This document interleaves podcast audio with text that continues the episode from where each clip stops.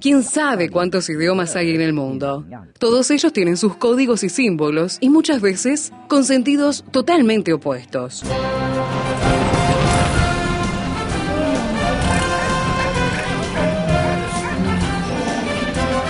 Jungla semántica. Para descifrar las palabras, para entender su raíz, para saber de qué hablamos. Jungla semántica. Nos lidera en esta expedición el profesor Héctor Leites.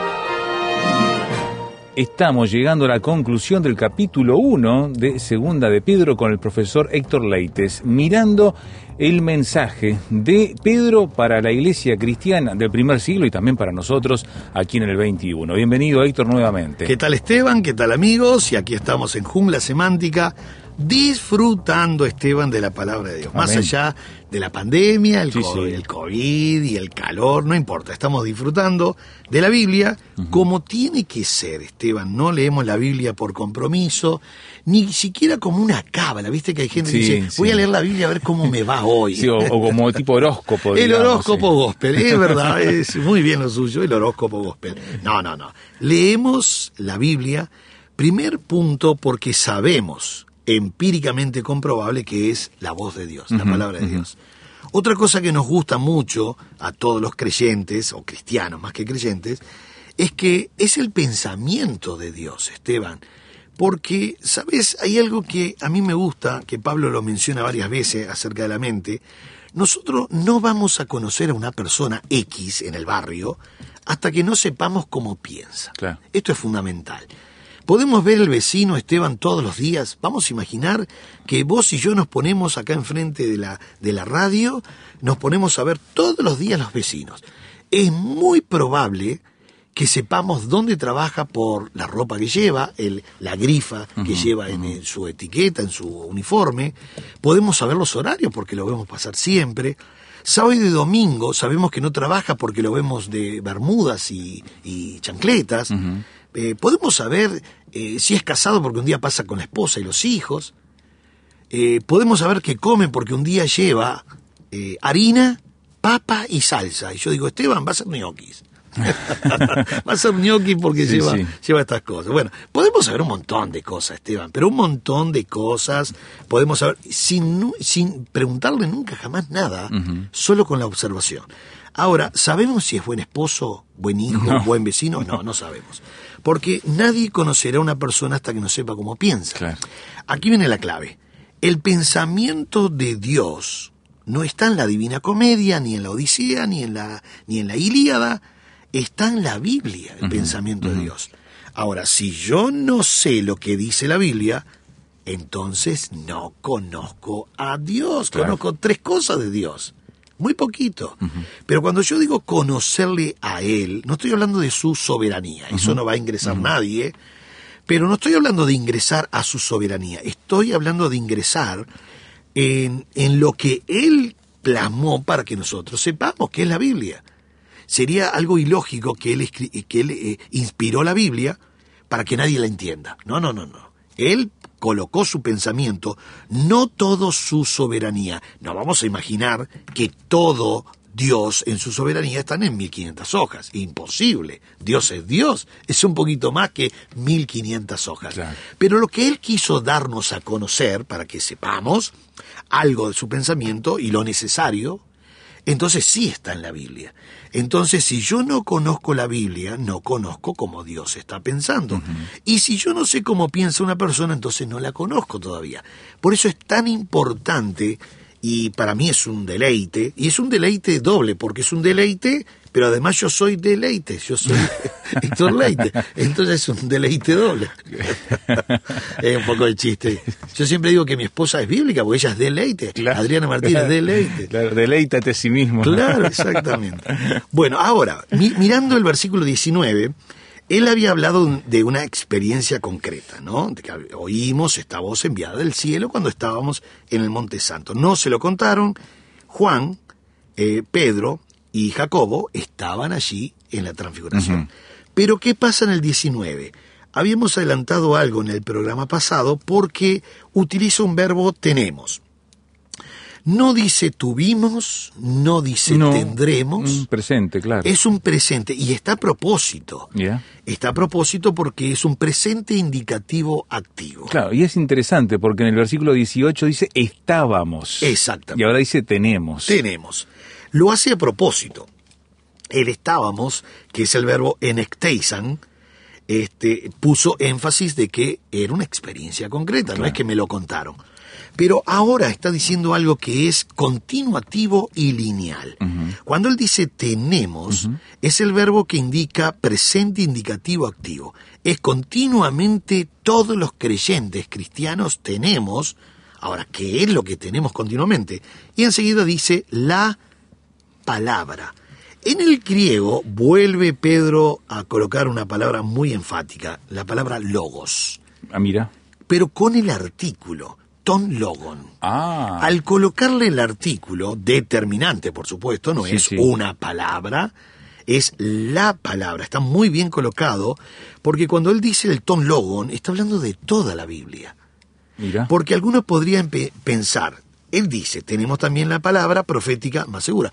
Entonces algunos podrían pensar que esa palabra profética es una profecía puntual Ajá. de un personaje X. No, al utilizar el ton logon está hablando de la- lo, lo completo de toda la Biblia. Ahora, ¿por qué se le llama profética? Porque en el griego aparece la palabra profeticón. Al colocar el profeticón, él está tocando los tres tiempos. Por eso es muy importante, yo mencionaba esto, ¿verdad? Del 19 al 21 son tres versículos sumamente importantes. Porque al colocar la palabra ton logon, no está hablando de un personaje teniendo una palabra X puntual de tres minutos. No. Al utilizar en la palabra logos, logon en este caso, y ton en caso acusativo, lo que está diciendo es, toda la Biblia tiene este concepto de ser una palabra profética. Ahora, ¿por qué utiliza profeticón? Porque el valor del profeticón es pasado, es que te habla en el presente, Sí. pero además es también palabra para el futuro, porque claro. va a decir lo que va a pasar en el futuro, cómo nos va a ir en el futuro, que, cómo vamos a reinar con Cristo en el futuro, o sea, todo hacia el futuro también. Pero está hablando de lo que aconteció en el Génesis 1.1. Claro. Pero está hablando Pedro lo que está aconteciendo en ese momento que él escribe con la persecución de Nerón. Entonces, al utilizar tenemos también, ese también es, ojo, además de la experiencia, que no es mala, es buena, tenemos también. Ese también es muy importante porque es una conjunción consecutiva, o sea, suma. No dice tenemos eh, y descartamos lo otro. No, no, no, no. Tenemos también. claro. Son como bloques que se suman. Exactamente, nadie puede rechazar la experiencia. Pedro no puede rechazar lo que él vio No, no. 39 años atrás. Pero sí está diciendo algo. Ojo, porque además de la experiencia, que no es para todos, sino para algunos, lo que sí es para todos y continuamente, por eso tenemos el presente continuo lineal, es algo que es profético. Ahora, ¿qué es profético? El logon. Tom Lowe. O sea que la Biblia se le llama palabra profética. Entiendo. También se diferencia del uso que hace el apóstol Juan cuando escribe que en el principio era el logos, ¿no? Ahí es, Claro. es porque lo personifica en la persona de Jesús y tiene otro contexto y Tiene aplicación. otro ¿no? contexto. El- ¿Sabés que el logos habría que estudiarlo en 10 programas? Claro, tiene variantes. No, que no, sí. no, no, no, no. Logos debe tener más o menos unas 32 acepciones. Mirá. Entre 30 y 30 y... Lo que yo estaba estudiando, 30 y 35 por ahí. En el uso bíblico del en término. el uso Mm. bíblico. Y, y- y si nosotros decimos que el área de- de una palabra tiene su área de movimiento, logon, además de su área de movimiento, tiene su área espiritual, Ah, ajá, porque se va a diferenciar de rema, claro. que es una palabra específica. Entonces hay que tener mucho cuidado. Es todo un estudio. A mí me ha llevado, sinceramente digo, meses estudiar el logos. Vamos a tener que dedicar alguna jungla Uh, semántica que otra pero a ellos. Más que, más que una. Creo que se va a ir la pandemia y nosotros vamos a estar con Eh, una, una serie, sí. el logo. Bueno, entonces, eh, ¿qué hace el escritor? Volvemos al verso 19. Tenemos, este es un presente continuativo y lineal. Todos los creyentes, todos los cristianos continuamente tenemos. Ahora, tenemos también como, además de la experiencia, tenemos la Biblia, sí, pero la diferencia es, la Biblia es segura. Segura. Una pequeña pausa en la conversación con el profesor Héctor Leites. Estamos mirando Segunda de Pedro, capítulo 1 y ubicados en el versículo 19. ¿Quiere opinar? Póngase en contacto con nosotros al WhatsApp. Signo de más 598 91 610 610.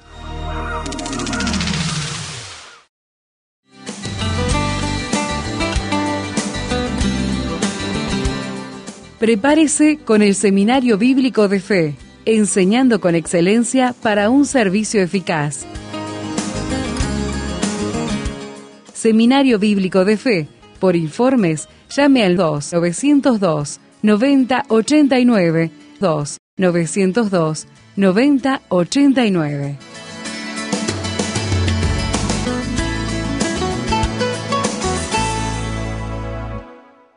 Estamos hablando de logos. En este caso, la palabra que tiene una variante y con un artículo delante, nos decía Héctor. Artículo determinante en caso acusativo. Ah, la fresca. El acusativo es el complemento, eh, siempre es el complemento directo del verbo, lo que vendría a ser en el español el complemento directo del verbo, ¿no? sí.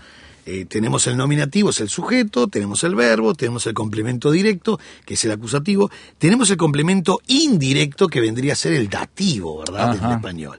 Pero acá lo tenemos en caso acusativo. ¿Por qué? La idea es, tenemos también la palabra profética más, segura. ¿Por qué utilizó la palabra profeticón? Porque aquí está la fuerza del ton logon. El ton logon habla y habló del pasado, nos habla en el presente y también es para el futuro. Para colmo, Esteban, en los tres tiempos, pasado, presente, futuro, jamás hubo equivocaciones. Jamás. Porque nosotros podemos decir sí, pero ¿cómo podemos saber si el futuro, si el futuro no se equivoca? Bueno, ya hemos visto la palabra que hablaba hacia el futuro, nacimiento de Cristo, la muerte de Cristo, la resurrección de Cristo, todo, y no falló. No. No falló nunca. O sea que también cuando se escribió apuntó hacia el futuro y vino el cumplimiento de la ley, los mandamientos, lo que decían los profetas, todo, absolutamente todo. Y no solo de Cristo, sino acontecimientos que iba a venir, como Nabucodonosor, después iban a venir los medopersas, y después iban a venir los griegos, y después los romanos, y después... Y uno dice, pero se cumplió todo, todo al pie de la letra. La historia universal puede comprobar empíricamente que lo que dice Daniel capítulo 2, capítulo 7, capítulo 8, de los grandes reinos, ¿verdad? Babilonia, los Sí, medo-persas, sí, sí, los griegos, los romanos, vino tal cual como decía la Biblia. Y la, la cuenta de las semanas que hace Daniel es Todo exacta. a la, a la no, no. perfección. Daniel en capítulo 9, verso 24, menciona el día que Jesús, como Jesús, el Mesías príncipe, va a entrar a Jerusalén y ahí se va a cumplir la semana 69. Ujú. Por eso cuando Jesús entra a Jerusalén, en la famosa entrada triunfal, el domingo 10 de Nisan, todos dijeron, es el rey de los judíos. Claro. No porque tenía un cartel, no porque se autoproclamó rey, lo proclamaban rey.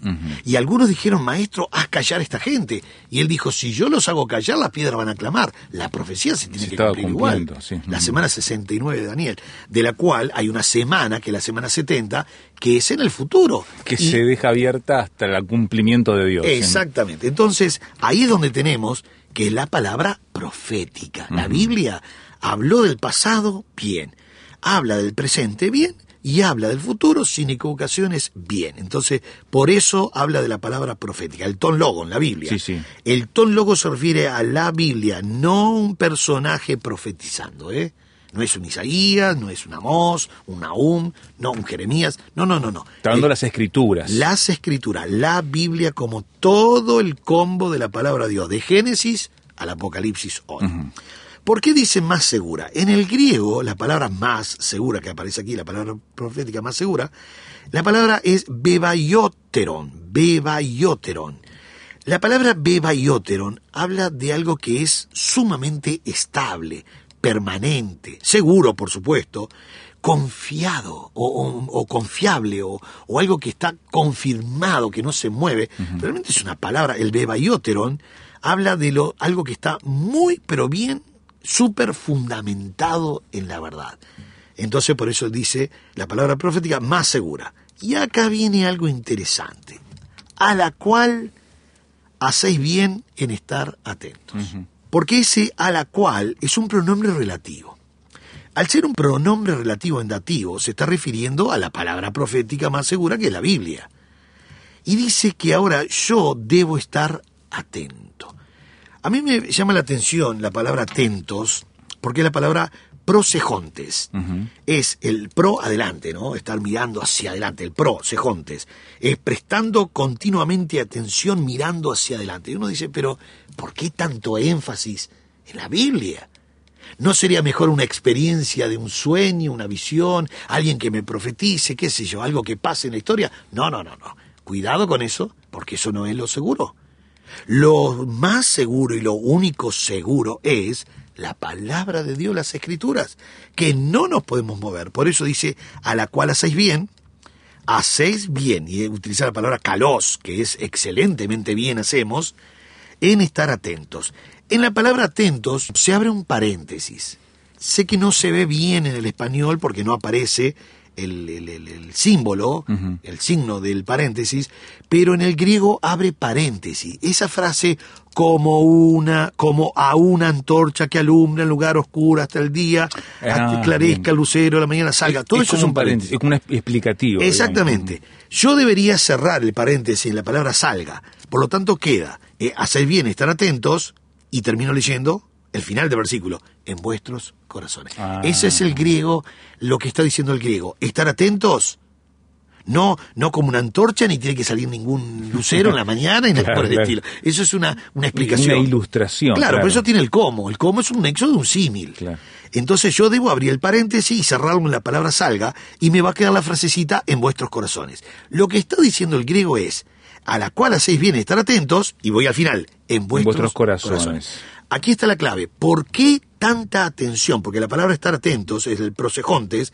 ¿Por qué tanta y continuamente atención? Porque es un participio presente, activo. Continuamente tengo que tener una esmerada atención hacia adelante, mirando y observando la palabra de Dios. ¿Por qué? Porque es lo más seguro.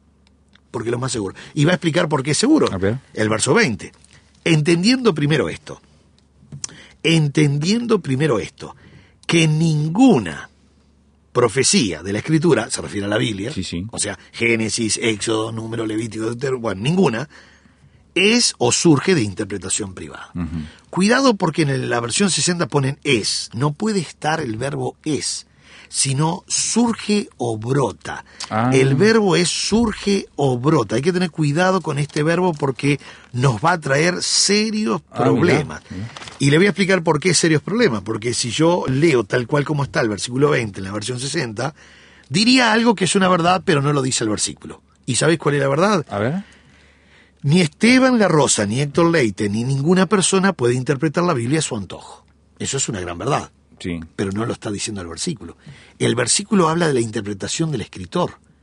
Por eso la, la correcta traducción sería, entendiendo primero esto, que ninguna profecía de la escritura brotó, se escribió por interpretación privada del escritor. Ajá. Porque está asegurando por qué es seguro está, eh, eh, está poniendo énfasis, ¿por qué debo poner mayor atención a la palabra de Dios? ¿Por qué eh, tengo que estar eh, haciendo bien en estar atentos en vuestros corazones? El verso 20 explica, y lo explica muy bien, entendiendo primero esto. Esa palabra entendiendo es ginos contes, es conociendo. Primero, ¿por qué utiliza palabra primero como protón? Es un adjetivo de grado superlativo. Él está diciendo lo primero, lo primero, lo primero y super Entiendo, primero entiendo. Que tienen que saber por qué tienen que estar atentos a la palabra de Dios es porque, y yo voy a hacer mi paráfrasis, porque la Biblia no la escribieron porque estaban aburridos, porque estaban en la cárcel o en un desierto, o alguno le dio por escribir. No, ustedes tienen que estar atentos y tienen que entender esto primero que nada, porque la Biblia Nadie le escribió porque se le antojó. No fue interpretación privada del escritor, Esteban. Ahí está el tema. Del escritor. ¿Cómo sabemos que es del escritor? Por el 21. Porque nunca la profecía fue traída por voluntad humana. O sea, otra vez vuelve a poner el énfasis explicando lo anterior.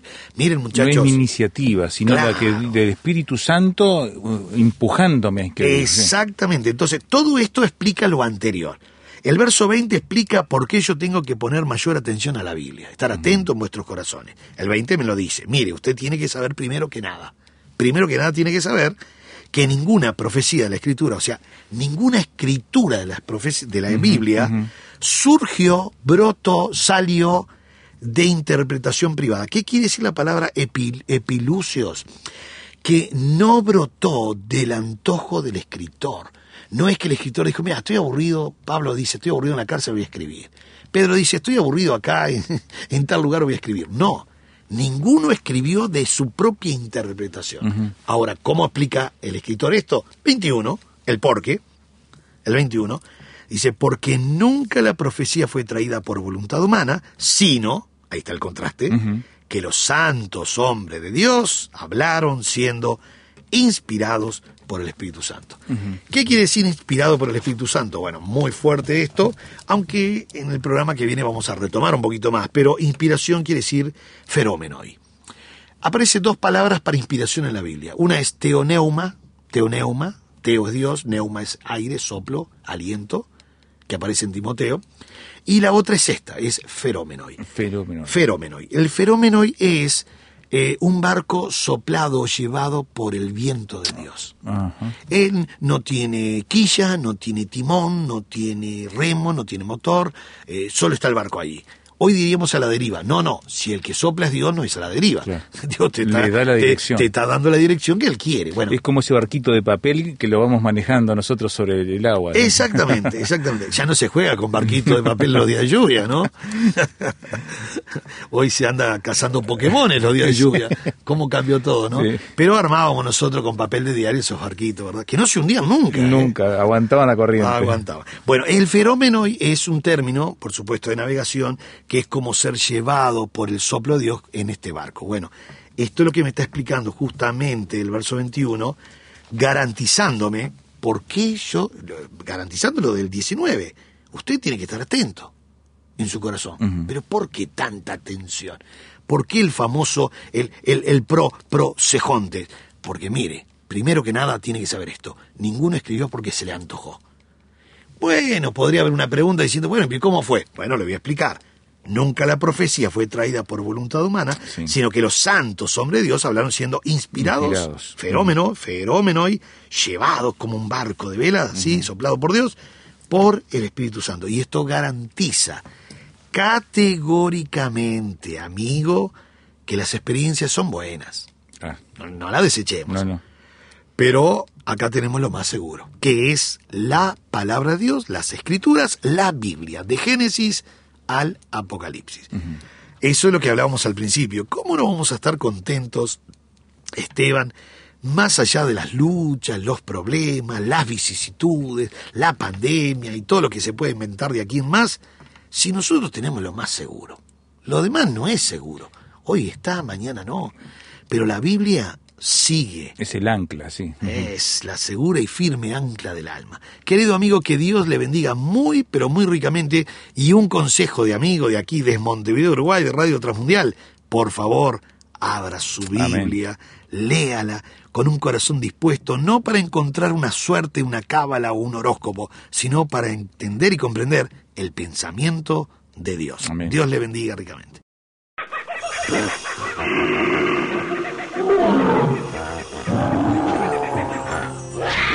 Hoy termina esta etapa de la expedición, pero lo esperamos en el próximo programa para adentrarnos en la jungla semántica. Jungla Semántica es una producción del Seminario Bíblico de Fe y Radio Transmundial. Jungla Semántica.